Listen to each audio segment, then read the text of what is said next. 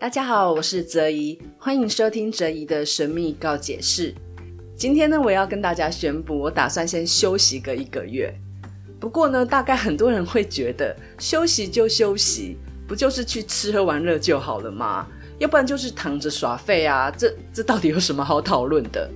对啦，其实我之前也是这样想的哦。不过呢，其实我发现这样子的休息品质根本很差。所以呢，今天呢，我趁着说我要休息的这个宣布哦，就跟大家分享一下，到底休息是什么？我们要怎样休息才是真正的有效率？好啦，所以呢，我先跟大家分享一下，就是我为什么要休息啊？就是其实大家应该也知道，就是摩羯座的人哦，我是摩羯座，是非常的呃喜欢把时间塞满。就是对我来讲，呃，只要我觉得呃现在在耍废，或者是现在呢，呃，没有一些计划在做，或者是我没有在学习的话，就会让我觉得其实好像自己浪费人生哦。我觉得这是我一个非常大的一个问题跟缺点，但是它也不是没有好的。例如说呢，嗯、我算是蛮自律的人，我可以每天把我的生活时间都排得满满的。不过后来我发现啊，一开始我是挺享受这样的感觉，但是最后我发现焦虑的感觉好像已经胜过呃把这个生活排得很满的感受哦。那甚至呢，我会发现，就算我在放空的时候，我在休息的时候，我满脑子想的都是工作的事啊，或者是说哦，我接下来要学习什么样的主题啊，我就发现这已经让我失去那一种。创作的开心，就是有一点为了做而做。那我觉得这样的品质呢，也不会太好啊。毕竟呢，那个身为已经超过四十岁的人啊，我觉得身体健康、情绪健康都是要顾虑的。所以呢，我就想说，哎呀，这样子焦虑下去也不是办法，我就决定要先好好的休息一个月。但是就我以前的经验吼。就算呢，我规定自己休息一个月，但是因为没有事情做，我就会觉得，要不然那我就来做一些什么事情好了。然后呢，最后还是会变成工作啊，这真的是让我非常苦恼的一件事情。这种个性吼，就是牛迁到北京还是牛。因为呢，我教大家冥想嘛，那所以呢，我觉得自己也要以身作则啊。这么焦虑或者是这么不懂得休息，呃，我觉得。也不是那么说得过去哦。不过人真的就是很容易落入那一种你原来的一个惯性哦。不过我真的觉得好险，就是我至少呢，呃，每天都还有用我的冥想档哦，做一些基本的练习，所以我才可以踩刹车，然后才可以觉知到哦，自己原来有这些问题。这是我觉得，呃，它也是有它的作用在。可是我希望可以做得更好哦，因为我们的生活呢，不是只有呃冥想的那一个小时啊，我们的生活是二十四小时在运转的嘛。那如果你平日的工作跟休息没有好好的规划的话，那其实就是你的睡眠品质也不会好。所以我觉得它是影响我们整个人一天的时间哦。那所以有一天我就觉得好。我就来休息一个月，不过这一次我要跟以前不一样，我不要再只是喊口号，然后说完要休息之后发现没事，然后就会开始找事情来做。那这个找事情来做也不是只有工作，就会觉得哦，我是不是要安排出去玩啊？我是不是呃要去按摩啊？我是不是要去找朋友啊？然后我又把时间塞得很满，你知道吗？还是觉得很累，因为其实你做这些事情，还有一些人际的交际。其实也是会消耗心力的，我就觉得，诶，这样真的是休息很烂的方式诶。那正视到自己这个问题之后呢，我就开始觉得好，那这次要跟以前不一样的休息方法，我应该用什么方法去让自己，呃，可以达到真正的休息的效果呢？那我不知道呢，呃，大家会不会觉得？好啊，因为你可能是个人工作的哦，自由业的人，所以你说你要休息一个月就可以休息一个月，似乎是很容易的。其实我要跟大家讲，真的没那么容易。因为呢，像我们这种自由工作者啊，其实是更容易焦虑的，因为我们没有一个所谓的职业上的安全感跟靠山。像有时候我看到呃上班族啊，他就是可以在放假的时候还是尽情的玩乐，我就会觉得我好像就是没有办法这样的。所以所有的职业它都会有它的好的面相跟坏的面相哦。所以我觉得我这个并不是只是说哦，除非你要休息一个月你才才可以照着做。我觉得这是平日哦，我们就是可以去理解说，到底我们休息是怎么样做是更有品质的。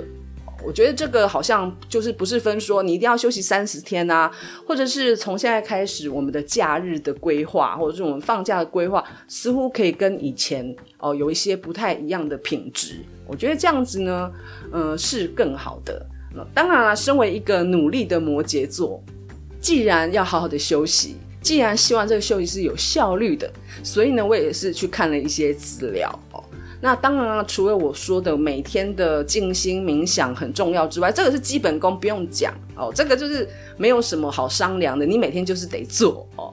因为你如果有好好的做静心跟冥想的话，你真的比较容易去探索你自己的内在，比较容易发现到自己的问题在哪里。我觉得，诶，这个对我来讲是非常有效果的。我相信很多呃有在静心冥想的呃听众们，应该也有这种感觉。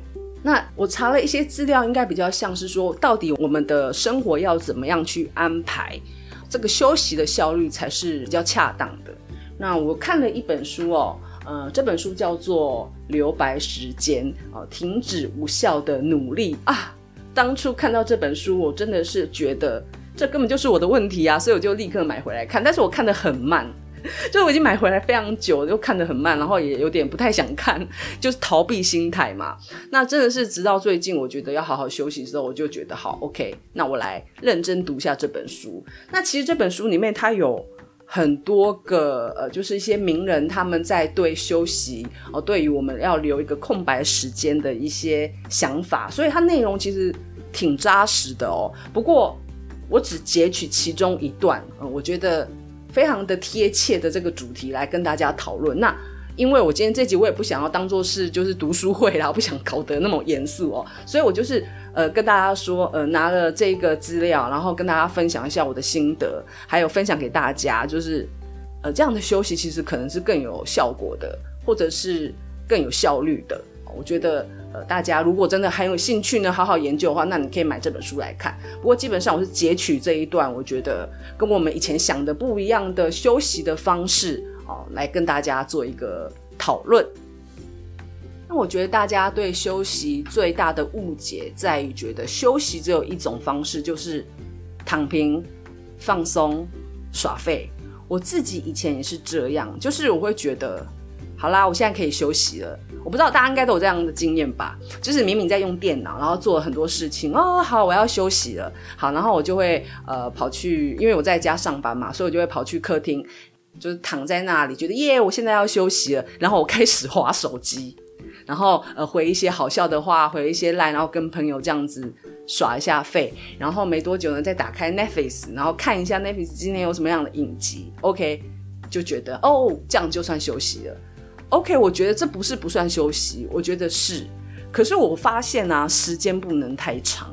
如果呢，我发现我今天的休息时间比较多，然后我做了一整天这些事情之后，我觉得超级累的，就是我的精神没有舒缓耶，然后好像反而觉得有一种很无聊的感觉会跑上来。那这个无聊的感觉会有一点让我觉得其实是紧张的，所以我就觉得。天哪，这样子好像不行哎！我不能每次把我的放松时间都当做是做这些事情。那或者你可以说，哦，好啊，那我们放松还可以做别的事，比如说我们可以去泡澡啊，哦，我们可以去哦山上走走啊。就是说，好像就是呃，我们对休息的定义这件事情就只有放松哦。那我觉得并不是说不能放松，但是我还是觉得。不能完全的，就是所有的休息的时间都是拿来做放松，因为放松久，大家会发现一定会很无聊。你能泡澡泡多久？你能旅游旅游多久？我说旅游就是那种就是耍废的旅游，你能做多久？对不对？所以我发现就是并没有办法让我们的休息就是完全放松的方式就可以达到所有的休息的一个效果。哦，那所以呢，留白时间呢，它里面呢讲了四个。休息解压的四大要素。我觉得啊，这真的是完全解惑我的感觉。我要讲这个之前呢，我先告诉大家，我一开始呢，呃，说我要休息一个月的时候呢，我就是在我的呃 Facebook 上 po 说啊，我要休息一个月了。那这个月呢，我要做什么呢？我就提了说我要学英文哦，学德文，然后呢，呃，乖乖的去运动。哎，还有什么？反正我就是安排了一些我很想做的事情，然后听起来还是行程满满的。那下面的人呢，就回我说：“你这个休息好像更累，或者是说你这个休息，你把自己排的这么满，你这样有休息到吗？你真的是工作狂欸！”诶，我跟大家说一件事情。其实呢，我发现有时候我的休息是换一件事情做的时候，我其实觉得我有休息到。那那件事情呢，对我来讲是没有任何压力的。好，比如说学英文好了，如果你现在学英文是为了考试，或为了你的工作啊，或者你你为了某个很确切的目的去做这件事的话，我觉得这种事情就是工作的感觉。可是如果你做这件事情是没有任何目的，然后甚至你做这件事情是会享受，我觉得。虽然看起来你好像很努力，可是它基本上呢，不是工作的一种，它还是休息的一种。就拿念英文来说啦，其实我念英文完全是没有任何的目的，完全就是为了兴趣哦，为了一个我从小到大希望自己英文好的一个兴趣哦，没有要跟别人比，一种乐趣。那练到最后，其实自己也是越来越习惯，然后也会觉得做这件事情我是开心的。所以我有时候休息，如果我不想要。呃，划手机看 Netflix 的话，我就会比如说拿一篇英文的文章出来读哦，出来念哦，出来呢练练听力。对我来讲，这其实是休息耶，因为我那时候的脑袋是完全的放空，进入到一个心流的状态。那个时候，我觉得我是休息的。所以有时候我们去看一个人的休息哦，我们不要看他做了什么事情，而是他做这件事情的品质是什么，其实才更知道他到底有没有休息到。这很有趣。所以当我就是说我要学习那些的运动啊，然后学语言啊，然后做一些什么样的事情啊，大家就会觉得哇，天哪，你好上进哦！呃，这些事情不是很累吗？休息不就是应该要继续什么都不做吗？你为什么还要把自己搞这么累吗？哦一开始我也有一点觉得，哎呀，我这样子是不是神经病啊？就是休息就是要耍废，你到底在干嘛？可是啊，耍废对我来讲就是不能做那么多，我就是会焦虑啊。所以呢，读了《留白时间》这本书之后啊，我就觉得我的想法并没有错，我身体力行的休息的方式其实是有科学根据，而且呢，也是会真的让人有休息到的一种方式哦。好，那我在这边跟大家讲，就是我刚刚要说的，呃，休息解压的四大要素哈。第一个是放松，然后第二个是掌控，好，第三个是精通，好，第四个是抽离哦。我念一下他的那个标题哦，他说放松呢，就是给自己心灵和身体平静下来的时间和空间；掌控呢，是自主决定如何分配时间与精力；精通是精进具挑战性的技能。让自己进入心流状态，抽离呢，是因为太专注某件事而完全忘记工作的状态，好吧？那大家看到这四个要素，其实我们好像都会把休息定义得很狭隘，就是只有在放松这一块。他有讲到放松是其实是大家最容易做到的哦。你我们会联想到什么？我会想到说哦，我们可能。呃，躺在树荫下哦，来一个无忧虑的午睡哦，或者是呢，呃，漫不经心的在沙发上追剧哦，这是我刚刚有讲的嘛哦。那所以他说这休息哦，不是都有效的哦。例如你花三小时上网，跟好好的睡觉哦、散步哦，这个休息的品质是不能比的哦。所以呢，休息这个不是只有一个静态的活动哦，它也是有一些动态的活动。那所以，如果我们对休息的定义呢，只专注在放松上，我们就会忘记了其他几个要素。那我刚刚讲的，比如说掌控、精通、抽离哦，我觉得这三个呢非常的有趣哦。第一个呢，我觉得像有些人觉得他没办法掌控一个。状况或一个事情的时候，他就会觉得那是有压力。所以，当你能够掌控的时候呢，其实呢，呃，这就是一个休息的感觉哦。所以，什么样叫掌控呢？就是他这里也有讲哦，你要加入一些控制的元素在你的生活里哦，比如说呢，你对绘画跟烹调还有音乐的热忱啊，是自己的掌控内哦。那或者呢，是一个没有计划的旅行，也是你的掌控哦。或者呢，是可以知道呢，在休息的时候如何分配时间哦，由自己决定，这也是一种掌控。这种掌控呢，是有休息到的感觉。我这样子讲。我这样讲，大家可能就有点抽象哦。我来举一个例子，你们就知道。假如呢，哦，有一个很多女生嘛，会觉得啊，跟公婆有没有在同一个房子里住在一起哦，生活二十四小时都是压力。就算公婆人很好，煮饭给你吃哦，关心你哦，他也没有对你不好，是一个好好公公、好婆婆。那你跟他住在一起的时候，如果当你发现这个房子里的氛围，不是你做主的，而是他做主的。就算你在这个空间里面是什么事都不用做，你依然会觉得自己没有休息到。有没有觉得这个例子很生动？所以，像有时候我们跟一些人在某一个空间里，会觉得很有压力的时候，这个时候呢，其实就是紧绷的感觉。哦，所以为什么有些人他喜欢独处，或者呢是？整天在家里跟另一半大眼瞪小眼，他觉得他需要去其他地方住一下，然后稍微远离一下。可是对方其实没有对他不好啊，所以呢，掌控的感觉呢，让我们会有一种放松的感受哦。你会在这里面得到一种释放，得到一种。我在这里面呢是全然的自由哦，所以休息的感觉里面是带着一种自由的感受的哦。我觉得这个掌控对我来讲真的是解惑了很多人。为什么他会说奇怪了？我跟谁在一起我就觉得很有压力，那个人根本什么事都没做。这就是因为在这个氛围里面，你没办法去控制你能做的一件事情。这就是为什么哦，好好的掌控某件事情对我们来说也是休息的一种。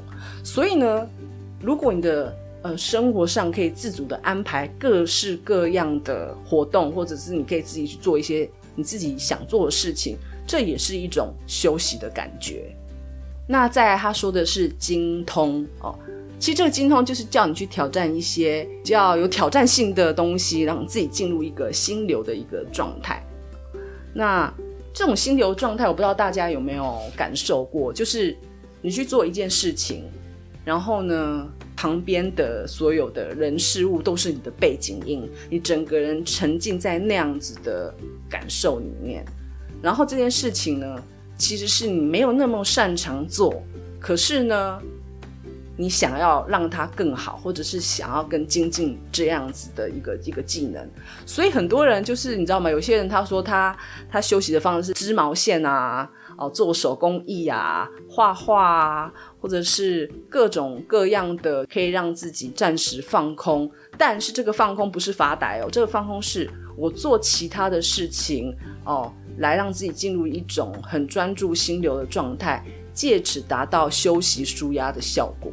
所以我觉得这个东西也是蛮重要的哦。但是我要说，就我刚刚说那个学英文的例子，你不能把这件事情。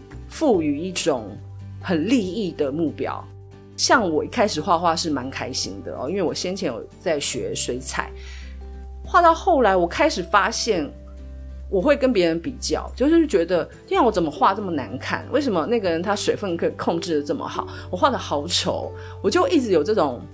觉得自己画得不够好的心态一直跑出来，我就觉得天哪，我暂时先不要画好了，因为我只是来舒压的，我并没有要把它变成我的职业或技能。我这样做的话呢，对我来讲我是没有办法进入心流状态，会变成像做功课。所以，我们找一件事情挑战啊，我们是需要去享受它的。然后，这个享受是你不能很容易就做到，因为很容易就做到会让人家进入一种机械化的状态。进入机械化状态的话，那就是变成一种例行的公式。那哦，那就不进入心流了，那就不算了哦。你不要就是做一个呃很容易的事情，你就是跟喝水一样啊，很容易啊。那你就就觉得哦，我这样进入心流没有？当你进入到你那个身体自动程序的反应的时候，那个就不算了哦，那就不算是一种休息。所以非常鼓励大家，就是休息的时候呢，我们可以去找一些兴趣哦来做。啊，但是真的要记得，不要像我这样，就是把它当做一种竞争的感觉。所以我现在呢，会觉得必须再找一件事情，让我自己不要有这样的竞争。但学语言对我来讲，目前好像算是呃有进入到这种心流的方式啊。哦，所以我再找找看吧。那也希望你们可以找到你们自己想要做的哦，那种可以让你呃精进自己的。一些挑战跟技术，然后你可以心无旁骛的啊、其实做完之后，真的心情会很好，然后神清气爽。那这个心情很好、神清气爽的感觉呢，就是我们充电的力量。充电呢，其实也是我们修行里面很重要的一环嘛。哦，好，那最后呢，再讲一个抽离。这个抽离呢，其实就是跟刚刚精通一样，就是。你当你就是完全进入到那个精通在某一个自己的掌握的事情内的话呢，你就可以把自己呢从生活中的那些现实。抽离出来，不是解离，是抽离哦。解离是比较负面的词啊，那他这里的抽离就没有那么负面哦。他这边的抽离的意思就是说，就我刚刚有讲的，就是我们把所有事情先放一边，然后精进某个技术的时候，专注的做它，然后那一段时间的充电指数会非常的高，品质非常的好哦。大概就是这样的意思。所以我就是从这一段里面开始了解到，原来休息有这么多层次，有这么多的面向。所以大家在安排你的休息的时间，比如说你有一个周末，不要想我不是一次说三十天啦，就是你有一个周末，好，有一天我可以狂追剧、狂刷手机，刷到饱。可是某一天呢，我们是不是就可以做一些活动，让自己进入到那个心流的状态？那其实我跟大家分享一件事情，就是如果你想要学习一些新的技能，或者是斜杠一些不同的职业。我觉得一开始真的就是要从这样子的出发点开始。一旦你只要给自己呃那个技能赋予一个很世俗的目标的时候，大部分的人都做不下去。为什么？因为它是带给你压力的。那带给你压力的事情怎么持续的？我们人的意志力是很薄弱的。可是如果你做这件事情呢，就是可以边休息的做哦，边快乐的做，久而久之，你要精进它，其实。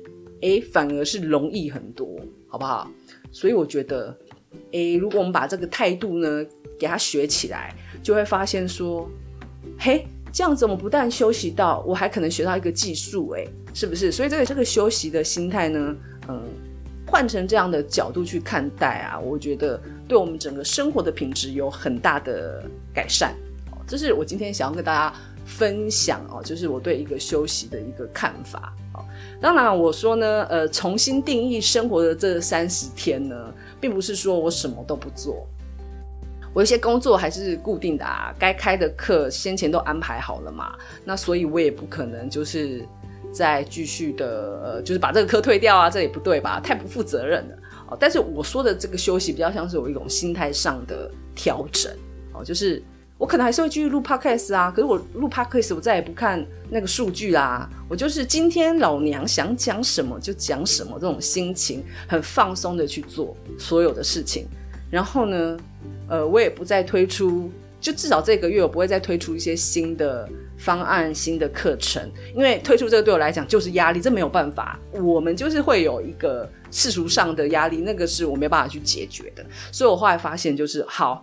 那至少这一个月我不推出任何的活动，我就是单纯的创作，因为对我来讲，写作也是一个让我进入心流的方式。像我前几天写了一篇《为什么我爱说谢谢》，大家可以去我的哲一的人生青红灯看哦。那一篇就是我日常生活中的一个感触。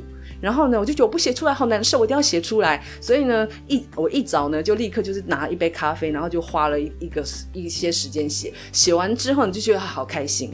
这对我来讲反而是一种休息，因为我喜欢写作，我对写作很有热忱，所以我也许呢，我接下来休息时间可能就会创作很多东西，但是我完全就是为了我的创作欲，然后呢，我可能也会去学习一些线上课程，就是为了要充电。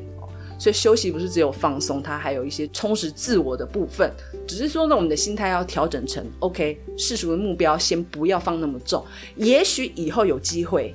也许有，可是不是现在，好不好？我觉得到什么时候你可以有那样的机会，就是说你做这件事情做得很熟练了，你这件事情已经有一定的程度了哦。那或许我们想要转换成一种比较世俗的目标，我们再来做。那一开始至少在中阶、初阶之前，中阶之前都先不要，好不好？好啦，今天呢，我本来只想讲十五分钟，但是居然讲了快半小时，我一个人呢，好，代表我对这个主题真的是非常非常的有感受啦哦。好，那。呃，跟大家分享到这边哦，那希望大家就是嗯，可以好好调整自己放松的节奏呢，休息的节奏。那如果你觉得很有效果的话呢，也欢迎你跟我分享。那至于呢，每天冥想静心哦，每天冥想静心这件事情，如果你一个人做，自己在那里静心，觉得很难做到，那我推荐就是可以购买我网站上的十二星座的冥想计划哦。那我已经有很多学员，他们就是借着这样子的冥想计划养成的每日静心的习惯，比较容易一点哦。所以呢，欢迎大家去做购买。好，那今天的节目就到这边，我们下次见喽，拜拜。